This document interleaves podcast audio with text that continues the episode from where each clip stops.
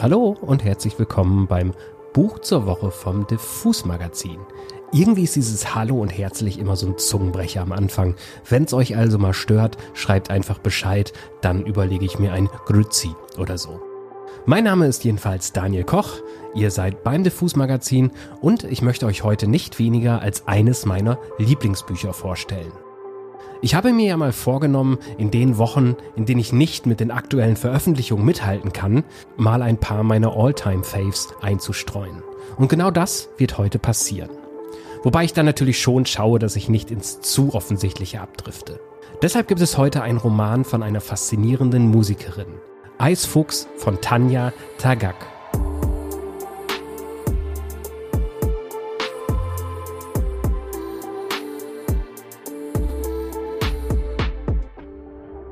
Bevor wir ins Buch eintauchen, ein paar Worte zur Musikerin, Künstlerin, Autorin und Sängerin Tanja Tagak. Tanja entstammt der indigenen Gruppe der Inuit und kommt somit aus Kanada, wo sie an der Südküste von Victoria Island lebt. Bevor sie ihr Romandebüt veröffentlichte, hatte sie schon ein Standing als visuelle Künstlerin und eben als Sängerin. Tanja Tagak macht dabei aber nicht wirklich Popmusik. Sie hat den Kehlkopfgesang der Inuit gelernt und verbindet diese historische und traditionelle Gesangsform mit elektronischem Pop oder auch mal mit harten Industrial Sounds. Man kann sich das ein bisschen so vorstellen wie zum Beispiel die Musik von Solar Jesus. Die Kolonialisierung der indigenen Bevölkerung, der First Nations von Kanada, ist dabei ein großes Thema in ihrer Kunst. Und dieses Thema ist heutzutage präsenter denn je in Kanada das in dieser Hinsicht eher eine blutige denn eine weiße Weste hat. Googelt einfach mal Kanada und Residential Schools und ihr wisst, was ich meine. Von Tanja Tagak erschien zuletzt das starke Album Tongs. Und da hören wir jetzt mal kurz rein.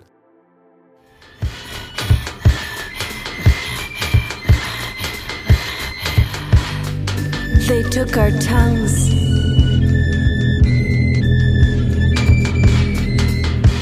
They tried to take our tongues. We lost our language. And we didn't. In Nuvunga, we didn't.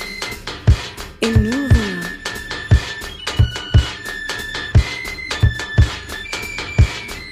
You can't take that from us. Take that from us.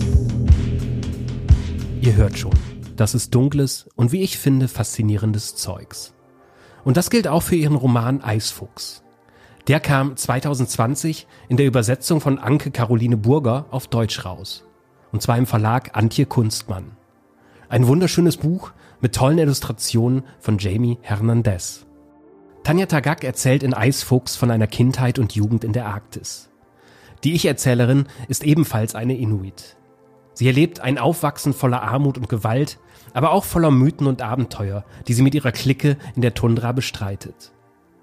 Die Erzählerin wird immer wieder Opfer körperlicher und sexueller Gewalt. Oft betrinken sich die Erwachsenen hemmungslos im Zimmer nebenan und steigen nachts in das Zimmer der Kinder. Einige, um sie zu verdreschen, andere, um sich sexuell an ihnen zu vergehen. Die Teenager-Kids des Romans entkommen der alltäglichen Gewalt mit Drogen und Alkohol, eigenen selbstbestimmten sexuellen Erfahrungen und gemeinsamen Erkundungen ihres Dorfes und der Tundra drumherum. Tanja Tagak erzählt all das in ungefähr chronologischen Kapiteln, die sich mit Texten in Versform abwechseln. Der Gegenpol der harten körperlichen Realität ist dabei die Mythenwelt der Inuit.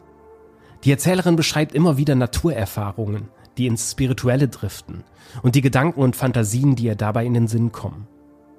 Immer wieder sieht sie dabei ein fuchsähnliches Wesen. Später glaubt sie, von einem der mythischen Wesen unter den Polarlichtern gar geschwängert worden zu sein. Und genau hier steigen wir jetzt mal kurz in die Geschichte ein. Und ich lese euch das Kapitel vor, in dem sie gerade, in Anführungszeichen, geschwängert wurde. Mehrere Wochen sind vergangen und ich habe niemandem von der Nacht erzählt. Ich habe niemandem von den Veränderungen erzählt, die in mir vor sich gehen, dass meine Sehnen lockerer und meine Muskeln fester geworden sind. Meine Knorpel sind kräftig, jede Krankheit ist schnell vorbei. Meine Verletzungen heilen in weniger als einem Tag. Ich brauche keine Brille mehr. Ich kann sehen, was die Leute sagen werden, bevor ihnen die Worte aus dem Mund kommen. Meine Haut ist rein, das Ekzem ist verschwunden. Ich muss mir jeden zweiten Tag die Nägel schneiden.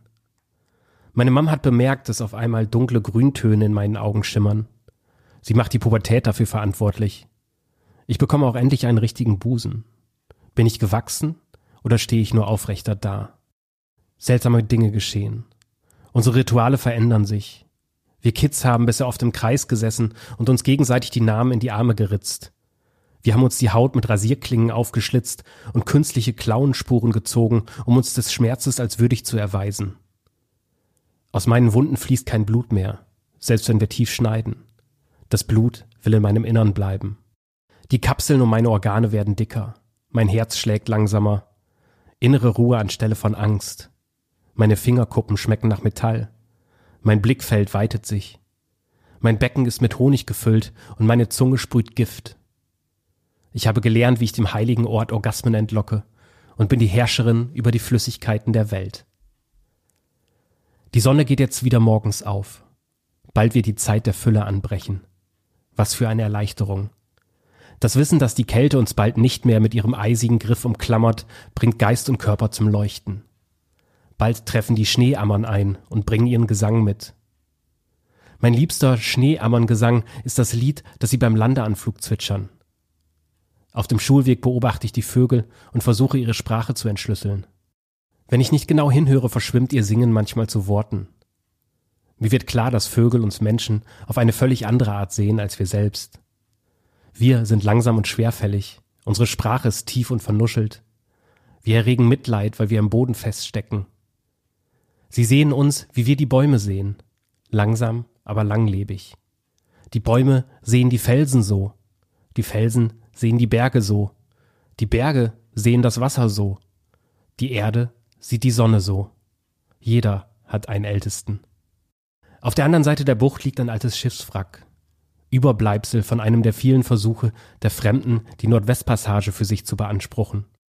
Es hat mir nie eingeleuchtet, warum die Fremden sich als Extremabenteurer sehen, während die Hüter des Landes kichern zuschauen. Wir sind schon immer hier. Sind wir denn keine Abenteurer? Wie anmaßend ist die Überzeugung, eine Erfahrung sei auf das beschränkt, was man mit eigenen Augen gesehen hat. Der Weg über die zugefrorene Bucht dauert nur eine Viertelstunde. Jetzt, wo es hell und warm genug ist, dass man sich gut draußen aufhalten kann, gehen wir fast jeden Tag auf die andere Seite. Wenn der Wind stärker wird, bietet unser Schiff Zuflucht. Zugleich ist es der Funken, an dem sich unsere Fantasie entzündet. Wer war der Kapitän dieses Schiffs? Wurden Tote über Bord geworfen? Sind sie an Skorbut gestorben? Haben sie Tuberkulose bei uns eingeschleppt? Bleckten sie im Todeskampf die Zähne, wenn die Elemente sie auf dieselbe Art behandelten, die wir ein Leben lang mitmachen? Das Land kennt keine Hierarchien. Das Land kennt keine Höflichkeit. Man muss gehorchen und nehmen, was uns zugestanden wird. Das Überleben sichert man nur mit logischem Denken und großer Umsicht. Nur die Angewohnheiten und Fähigkeiten, die uns unsere Vorfahren geschenkt haben, ermöglichen ein Leben in Harmonie. Wir gehorchen oder wir gehen unter. Mein Kumpel Bestboy greift nach dem zerschlissenen Tau, das am Mast befestigt ist, rennt am Bug ins Nichts und schwingt einmal kreisend um das ganze Schiff. Einen Augenblick erscheint er als Umriss vor dem hellen Himmel. Glückliches Lachen bricht aus ihm hervor und steckt uns alle an. Der Reihe nach lassen wir uns durch die süße, kalte Luft kreiseln, einen möglichen Absturz immer vor Augen. Bestboy und ich verziehen uns in den Bauch des Schiffes, wo wir unsere Freunde treffen. Er steckt mir seine kalten Hände unter die Jacke und unter das Hemd. Es gehört sich so, dass man die Hände der Menschen wärmt, die einem etwas bedeuten. Unser Freund buddelt wie ein Bekloppter den Schnee aus dem Schiffsbauch, um etwas Interessantes zutage zu fördern. Neugier ist die Krux der Jugend. Er kreischt, er sei auf Haare gestoßen, einen vergrabenen Kopf. Wir rennen weg und wollen, high vor Angst, an das Unglaubliche, das Fantastische glauben. Als wir uns Monate später endlich wieder hintrauen, stellt sich heraus, dass die Haare nur die zotteligen Enden eines Mops waren. In unserer Ausgelassenheit hatten wir vergessen, logisch zu denken. Zu glauben, dass wir eine Leiche gefunden hatten, war aufregend. Ganz anders als die Tatsache, dass eine echte Leiche auf der örtlichen Müllhalde verrottet war, weil die anglikanischen Pfarrer die Beisetzung des Schamanen auf dem Friedhof verweigert hatten. Das habe ich nie verstanden, wie Fremde einfach herkommen und uns vorschreiben wollen, wo wir zu sterben und wo wir zu leben haben, wo wir begraben werden und wie wir uns fortzupflanzen haben. Das war ein Part aus Eisfuchs von Tanja Tagak. Und man muss ja sagen, was allein in diesem Kapitel schon alles auftaucht. Allein darüber könnte man schon seitenlange Abhandlungen schreiben. Tanja Tagaks Eisfuchs ist im Herzen zwar ein Coming-of-Age-Roman, aber er ist noch viel mehr als das.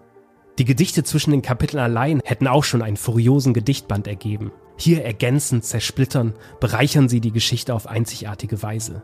Als Leser habe ich außerdem viel gelernt über die Lebensrealität der indigenen Völker in Kanada aber auch über die fantastische Mythologie dieser Völker, die auf eine Weise naturverbunden ist, die vielen Religionen abgeht. Und diese Welt ist voller einzigartiger Wesen und Geschichten, die es zu entdecken gilt. Trotz der Härte der Story, die manchmal wirklich schwer zu ertragen ist, bleibt nach dem Lesen ein Gefühl des erschöpften Beseeltseins. Und es kommt zugleich ein schlechtes Gewissen auf, wie ich finde. Zumindest bei mir, als westlicher weißer Wohlstandsboy, der vor den Menschen abstammt, die Kolonialisierung über die Welt gebracht haben. Ihr merkt schon, absolute Begeisterung ist heute das Fazit. Aber es ging ja heute auch um Lieblingsbücher.